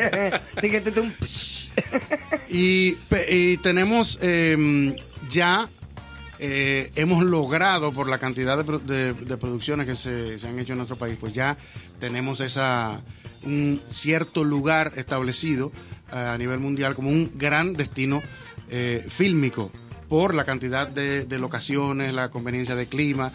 Si bien es cierto, en algunos momentos pasan algunas cosas que nos echan para atrás la cosa, en estos días, bueno, no tuvo que ver nada con el, con el país, fue algo fortuito, pero eh, falleció Ray Liotta hace unos, hace unos meses acá en el país. sí, Muy pena, lamentable, pero fue algo, fue algo de causas Y realmente un actor naturales. que me encantaba. A mí me robó Fabuloso. todo el dinero del mundo, Ray Liotta, en Goodfellas. Goodfellas, sí, que ese es su... Ese fue como su insignia. Exactamente, así mismo. Un jovencito, buen mozo, bello, un muñeco.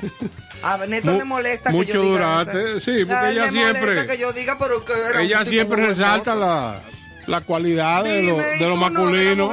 Sí. Sumamente no. Tú sabes que claro. voy, a hacer, voy, a, voy a hacer una breve anécdota de mi esposa Melissa que dice que, como son a veces, te pregunta, ella sabe que, Un beso para Melissa.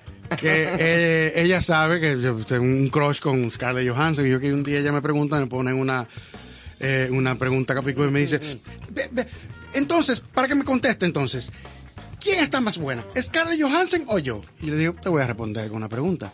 ¿Quién está más bueno? ¿Hugh Jackman o yo?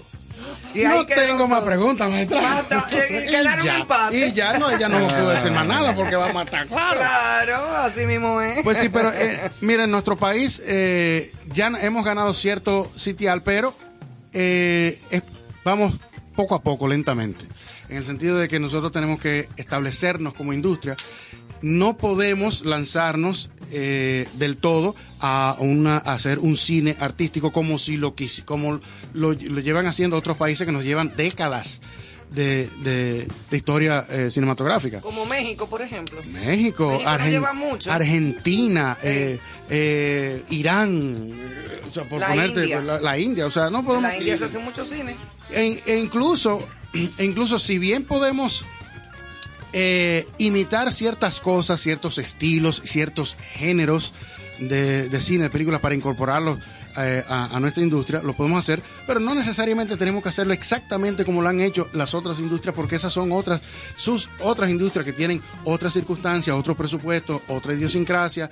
Eh, solamente con el mercado ho- hollywoodense en Estados Unidos tiene público para cualquier película. Sí. Yo, yo, y esto es algo que yo sé que Carlos me va a entender a mí, pero por ejemplo, hace unos años salió Abraham Lincoln, cazador de vampiros. Ay, sí, Dios mío. Entonces yo digo, ya a mí me hubiera querido, a mí me hubiera gustado extraordinariamente estar en la reunión de producción donde ellos se sentaron, vamos a hacer una película, vamos a hacer una película de Sí, historia, que vamos a hacer una película, Lincoln. una película de Lincoln, pero entonces le vamos a poner que él es cazador de vampiros, loco, Yeah. sí, men, vamos a hacer, o sea, ¿Tú te pero, imaginas pero qué por los clavos de Cristo, y así hay una Pero y película. Sharknado. Y Sharknado. No, aquí se vino a audicionar de Sharknado. ¿eh? Mentira. A mí me llamaron por una edición de eso y que me enteré yo ahí que era, yo me devolví. O sea, unos tiburones que se meten en un tornado. En un tor- sí, Y un hura- huracán el- de tiburones. El tornado llega a la Y la ciudad, ven, y la en- ven, la Entonces los, los tiburones están adentro del huracán y se comen a la gente en la ciudad. Maravilloso. Una Está cosa muy bien. fuerte. No, muy bien, muy Yo una vez me quedé con el control en la mano mirando fijo el televisor. Yo dije, es mentira. Entonces, mira qué pasa. En, solamente en Estados Unidos, solamente en Estados Unidos, tienen el público para ver ese tipo de películas y tienen el dinero para, eh, para mercadear esa la película. gente que le gusta y paga su dinero y va y la y ve. va y la ve. Y entonces tan hay algo que tenemos que tomar en cuenta. Por ejemplo, la ley de cine eh, permite, hay una concesión de los impuestos para tu, la realización de la película. Pero en ese presupuesto no se contempla el mercadeo de la película, la promoción. Tiene el realizador que buscar la manera de cómo promover la película, que, que- porque no, eh, ese presupuesto que se contempla por la ley de cine no abarca lo que es el mercadeo. Entonces, eso es algo que tenemos en cuenta. Eso sigue siendo el talón de Aquiles de nuestra industria, la distribución. Eh, es, es- algo que tenemos que, ponerle mucha atención porque si hacerla ya no es el problema, como hablaba ahorita.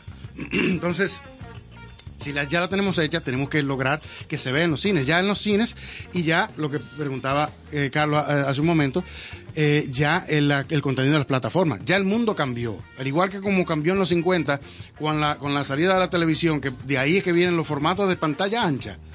Antes, en los años 50, el cine era cuadrado. O sea, que había el formato 4 a 3. Sí. Cuando sale la televisión y que la gente dejó de ir a los cines, los, los cineastas dijeron, ¿cómo hacemos que la gente vuelva a los cines? Y entonces un producto nuevo. Se inventaron el producto nuevo de la- La del Cinemascope, la pantalla Cinemascope. ancha, para ofrecerle algo que no tenían en, en sus Yo casas. me acuerdo de la las películas que decían en cinemas. En No, y Cinemascope. también el aspecto sonido, el Dolby. ¿Y tú Exactamente. te la- acuerdas del Censo Round? Claro. La película Terremoto en el cine triple. Mira, con pienso- Censo Round y tú decías, diablo. Mira, así decías tú, diablo.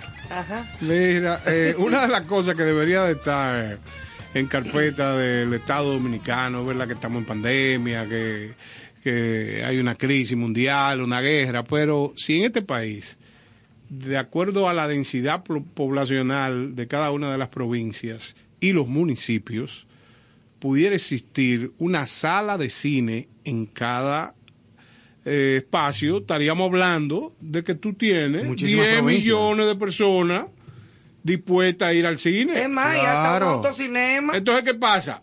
En principio, construye a un presupuesto para construir las salas de cine. Después que estén construidas, concesiónalas a diferentes eh, comerciantes que estén dispuestos. Tú sabes que el candibar es el negocio. Exactamente. Entonces, ¿qué pasa? Y cobra un fee que permita que esa construcción, el valor de esa construcción, pueda tener un retorno al Estado. ¿Para qué? Para seguir ampliando el circuito de cines en el, en el país. Entonces tú arrancas con la provincia, 32 provincias. De, de Claro. esta provincia hay, hay 30 que no, ha- no tienen cine. Entonces vamos Claro. a proyectar que cuesta hacer 30 salas de cine en cada provincia. Partiendo de ahí, lo que te genere eso, esa concesión, te baja a los municipios. Involucra a la municipalidad con el fin de que muchas veces tienen presupuesto Exacto, para muchísimas claro. otras obras y esta es fundamental porque esta tiene que tener una aplicación cultural maravillosa. Claro, ¿Por y- qué? Porque ahí solamente tú no proyectas las películas que vienen de Hollywood o las que se producen aquí, sino hay documentales, hay información. Muchos documentales nuestros que, que pudieran perfectamente Lógicamente. proyectarse. Yo estoy totalmente de acuerdo y es una manera de educar a todo el mundo, desde Claro, todas no, las edades. y de brindarle entretenimiento. Entonces es lo que yo digo, tú puedes perfectamente instalar, incluso hace unos años, el mismo eh, Alfonso Rodríguez Ángel Muñiz eh, eh, tenía un proyecto precisamente para llevar salas eh, de cine, porque es eh, eh, eh, muchos pueblos y provincias de nuestro país están ávidos de entretenimiento y de y, y de, y de ese esparcimiento Y no tienen- y no- pueden no- instalar salas que no necesariamente tienen que ser lujosas. Y ahora que con la practicalidad de, de- de poder proyectar películas, que no hay que llevar rollo, sino que todo es digital, un DCP lo, tú, tú lo- en un disco duro, por tú lo Dios, puedes, un disco duro. tú Que lo no es puedes como Cinema llevar. Qué No, no, qué linda. belleza, ¿eh? Giuseppe Señores, y estamos de frente, estamos de frente a una situación que donde no se invierte, eh, ahora se llama de manera maravillosa la economía naranja, donde no se invierte en cultura, los países no crecen. Nos quedamos Exacto. comiendo arroz, habichuelas, si aparece pollo o O si aparece carne. Y esa es la función principal del individuo, levantarse a trabajar para Comer y comer seguir y, vivo. Exactamente. y- y- y dormirse, porque no hay, una procrear. no hay una inversión cultural. No. Entonces, ¿qué pasa? Eso debería de ser fundamental. Oye, yo soy un individuo inquieto, que lo que trato es de que cada dolencia que tiene un, un organismo eh, o una estructura en el Estado, poder diseñar ideas que si se aplican o si se aplicaran, tuvieran soluciones a la mano. Claro. Porque yo Eso te voy a decir una cosa, en el caso del cine, los chinos, los japoneses, son gente que tienen entidades culturales que fácilmente pudieran esos gobiernos invertir en todos los equipos que se necesitan para el desarrollo de esta idea que estamos dando. Claro. Y es cuestión, yo me reuní una, en una ocasión con quien dirige actualmente la Sala de Bellas Artes y había un tema con el aire acondicionado. Y mi propuesta fue, vamos a reunirnos con las diferentes embajadas, con las diferentes instituciones de, de gobiernos que, que están por encima de nosotros en el aspecto económico, con el fin de buscar los apoyos necesarios para, Para que... lo del aire. ¿Qué pasa? Y usted le da a esa entidad 200 fechas, 100 fechas, 50 fechas, 10 fechas para que puedan exponer su arte, para que puedan exponer su cultura. Y ese intercambio promueve que nosotros resolvamos el problema que, que se tiene, Claro. que creo que ya está solucionado. Y ellos no traen cultura. No traen cultura y ex- esa exhibición provoca ¿Y una qué relación. eh, no, no sé. O sea, es que yo doy las ideas. O sea, yo no. Mira, ¿Qué eh, eso es tan es, eh, eso es tan tan grave. porque En el, en el año 2003 yo estaba dando unos talleres precisamente de cinematografía, un proyecto muy bonito junto con el ITLA a, eh, y uno y eh, eh, habitantes de los Batelles. Sí. Acá. Eh, muy muy bonito el, el- el proyecto. Después de las dos primeras semanas y fue algo lo que yo me percaté en ese momento. Uno de los, uno de los estudiantes me dijo, me dijo, profesor, ¿de, de dónde es usted? Dice, ¿A qué te refieres? No, ¿qué nacionalidad es usted? Digo, yo soy dominicano de aquí. ¿Y por qué tú creías que yo no era dominicano? Dice, no, no, porque usted habla muy correctamente. Eh, no. Y yo me quedé, o sea, pasmado en el sentido, o sea, y yo les pregunto, o sea, que para ustedes, los dominicanos, los profesores facilitadores dominicanos no hablan correctamente. Eso o sea, y ustedes creen que solamente un extranjero es el que tiene la capacidad de hablar correctamente el idioma.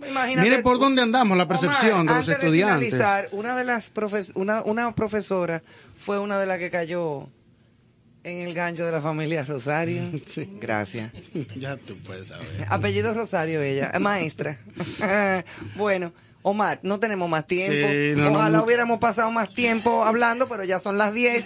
Tenemos que despedir. Mil gracias por tu visita. Cómo no, cuando amigo ustedes querido. quieran.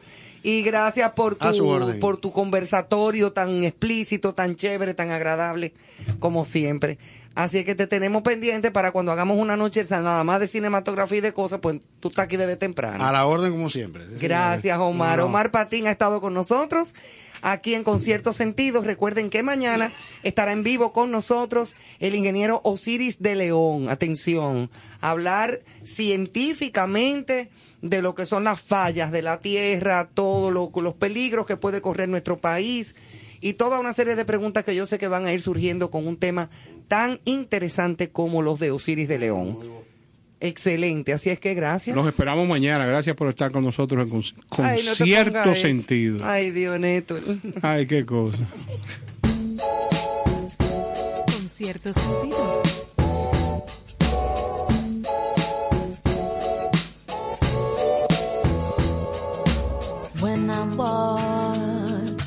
In your shoes, I understand a man confused. There must have been, but I don't care. I feel the way your shoulders bend. Now I really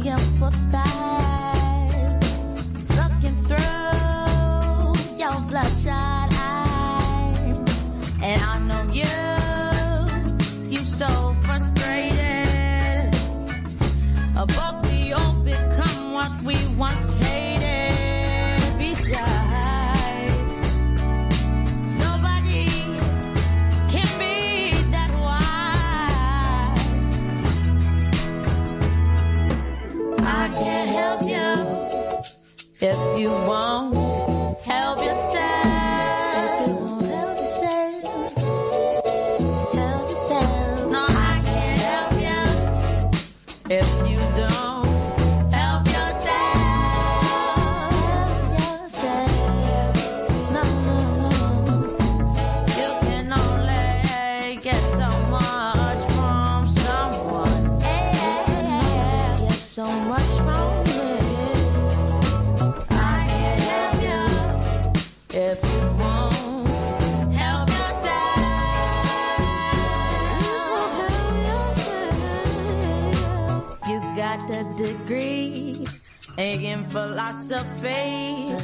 So you think you cleverer than me. So smart. But I'm not some drama queen.